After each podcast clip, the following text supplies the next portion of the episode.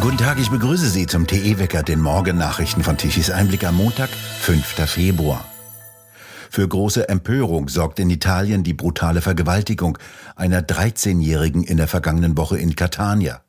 Eine Gruppe von sieben Ägyptern hat die 13-jährige Italienerin von ihrem Freund getrennt und vergewaltigt. Das Paar hielt sich im Garten der Villa Bellini auf, dem ältesten öffentlichen Park der historischen Hafenstadt an der Ostküste Siziliens. Sie versuchten zunächst wegzulaufen, doch die Ägypter hielten sie fest und verprügelten den 17-jährigen Freund. Zwei der Illegalen vergewaltigten die 13-Jährige. Es gelang dann dem Mädchen, so Medienberichte, in Panik und unter Schmerzen sich zu befreien und wegzulaufen. Sie wurde mit Verletzungen in das Krankenhaus gebracht. Die Carabinieri konnten die Täter noch am selben Abend festnehmen. Sie reisten als Illegale in Italien ein, darunter befanden sich drei Minderjährige. Drei sitzen im Gefängnis, die drei Minderjährigen wurden im Erstaufnahmezentrum von Catania in Gewahrsam genommen.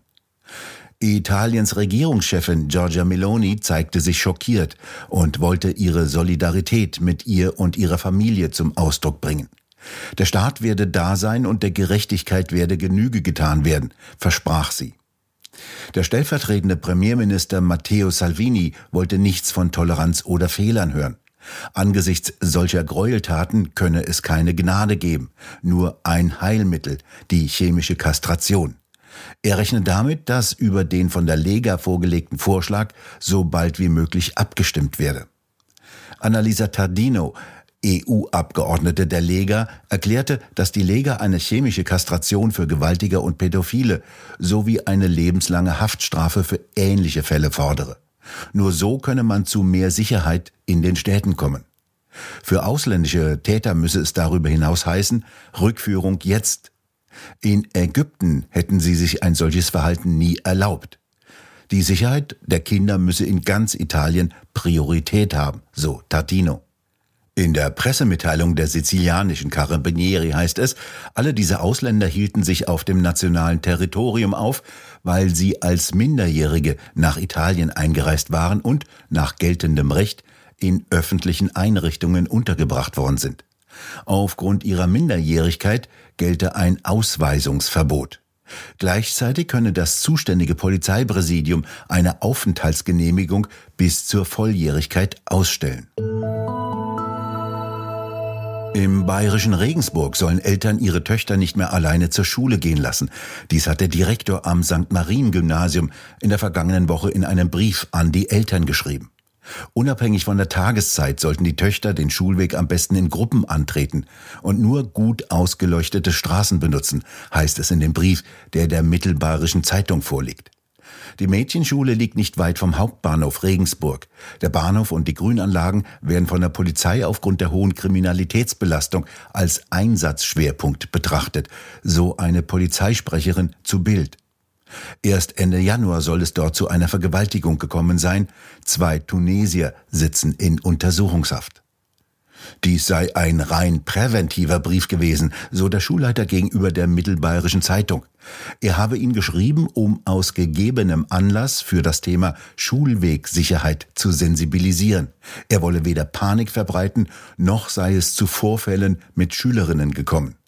Die Schule sei rund um die Uhr Video überwacht und biete außerdem Selbstverteidigungskurse an. Dazu gebe es auch Präventionsbesuche der Polizei.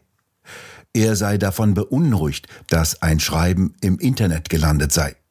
Auch rechte Kreise würden den Brief für ihre Zwecke benutzen, so der Schulleiter.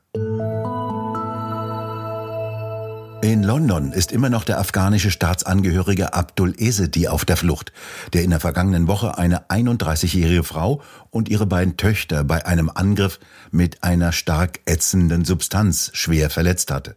Er hatte die drei im Südwesten Londons auf der Straße mit der Flüssigkeit überschüttet. Die Frau erlitt lebensgefährliche Verletzungen, die beiden Töchter im Alter von drei und acht Jahren wurden schwer verletzt. Die Ermittler warnen, dass jeder, der dem Flüchtigen Unterschlupf gewähre, eine Straftat begehe. Eine Wohltätigkeitsorganisation, die afghanischen Staatsangehörigen in Großbritannien hilft, appellierte am Sonntag an den Afghanen, sich zu stellen. Ezedi wurde bereits vor fünf Jahren wegen eines sexuellen Übergriffes zu einer Strafe auf Bewährung verurteilt und für zehn Jahre in das Register für Sexualstraftäter aufgenommen. Er war 2016 illegal aus Afghanistan auf einem Lastwagen eingereist. Die Einwanderungsrichter genehmigten seinen Aufenthalt, nachdem er behauptet hatte, er sei zum Christentum konvertiert und würde verfolgt werden, wenn er nach Afghanistan zurückkehren würde. Ein Priester hatte sich zusätzlich für den Glaubenswandel des Afghanen verbürgt und gesagt, er habe sich voll und ganz dem christlichen Glauben verschrieben. Unterdessen gerät die Bildungsministerin Gillian Keegan unter Beschuss. Sie hatte in einer Fernsehsendung betont, es gehe nicht um Mängel im Asylsystem, sondern um eine Straftat. Tory-Abgeordnete forderten währenddessen, dass ACT niemals den Flüchtlingsstatus hätte erhalten dürfen und dass das Asylverfahren verschärft werden müsse. Heute soll der britische Innenminister einen ersten Bericht über den Fall erhalten und auch eine strengere Prüfung von Bekehrungsanträgen von Asylbewerbern vorschlagen. Der Oberbürgermeister von Potsdam, Mike Schubert, SPD, hat bestätigt, dass die Stadt offiziell ein Einreiseverbot gegen Martin Sellner vorantreibe. Ziel sei nach einem Anhörungsverfahren, Sellner die Einreise nach Deutschland für eine eingeschränkte Zeit zu untersagen. Der Österreicher Sellner hatte jüngst sein Buch bei der Veranstaltung in der Potsdamer Villa vorgestellt. Sellner hatte angekündigt, gegen ein Einreiseverbot juristisch vorzugehen. In der EU hat jeder Bürger grundsätzlich das Recht, sich frei zu bewegen und in andere Mitgliedsländer einzureisen.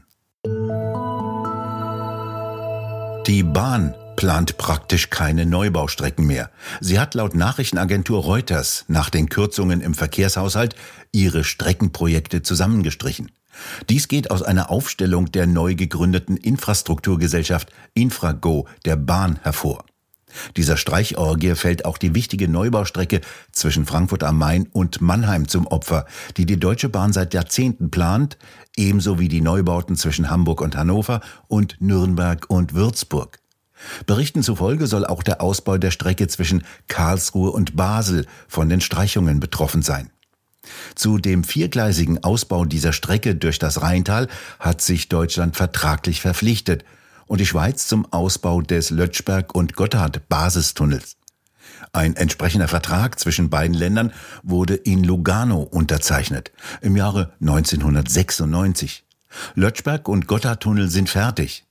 Die vor allem für den europäischen Güterverkehr bedeutende Strecke durch das flache Rheintal immer noch nicht. Der Bund hatte rund 40 Milliarden Euro für die Bahn bis zum Jahre 2027 eingeplant, die nun auf 27 Milliarden zusammengestrichen wurden. Radwege in Peru sind doch wichtiger. Nur die Sprüche der Grünen, mehr Verkehr auf die Schiene zu verlagern, werden weiterkommen. Die kosten ja auch nichts. In Baden-Württemberg ist die grüne Ministerin Thekla Walter in heftige Kritik geraten. Sie ist ausgerechnet Umweltministerin und im vergangenen Jahr extrem viel geflogen. Wie die Landesregierung Baden-Württemberg auf eine Anfrage der FDP hin mitteilte, ist die Landesministerin Walker 27 Mal geflogen. Dies entspreche einer Steigerung um mehr als 1000 Prozent im Vergleich zum Vorjahr, so die FDP. Die Fluglust der grünen Umweltministerin sei bemerkenswert, so der FDP-Landtagsabgeordnete Jung. Das erinnere fatal an Wasser predigen und Wein trinken. Im Umweltressort sei man schnell dabei, anderen Vorschriften zu machen, an die man sich selbst nicht halte. Bei Delegationsreisen etwa nach Südeuropa zum Thema Wasserstoff in Baden-Württemberg ließen sich Flugreisen nicht vermeiden, so ein Sprecher der grünen Ministerin Walker gegenüber Bild.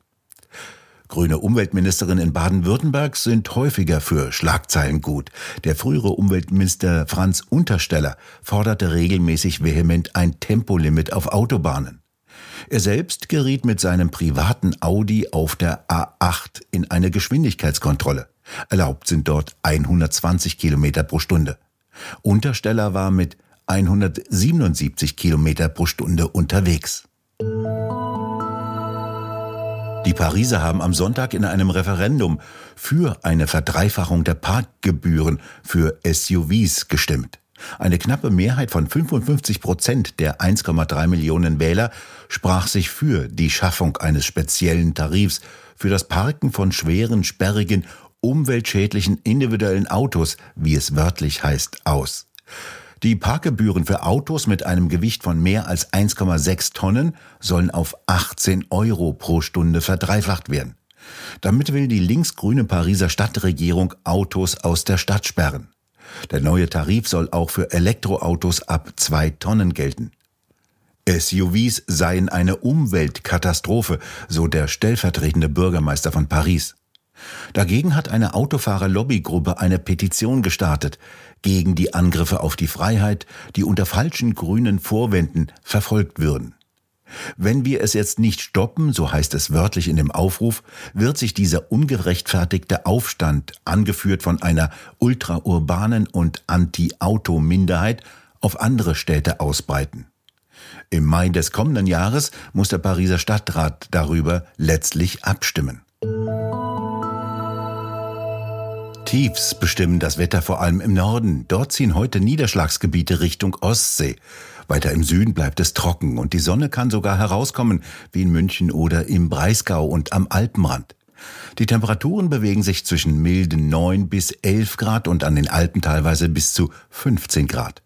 Im Norden bleibt es windig. Das ist mal wieder gut für die Energiewende, der sich ja das Industrieland Deutschland angeblich verschrieben hat. Das kann sich mitunter als ungeschickt erweisen. Erfahrungen mit der Windkraft hat schon Wilhelm Busch der Nachwelt notiert. Aus der Mühle schaut der Müller, der so gerne malen will. Stiller wird der Wind und stiller, und die Mühle stehet still. So geht es immer, wie ich finde, rief der Müller voller Zorn. Hat man Korn, so fehlt's am Winde, hat man Wind, so fehlt das Korn.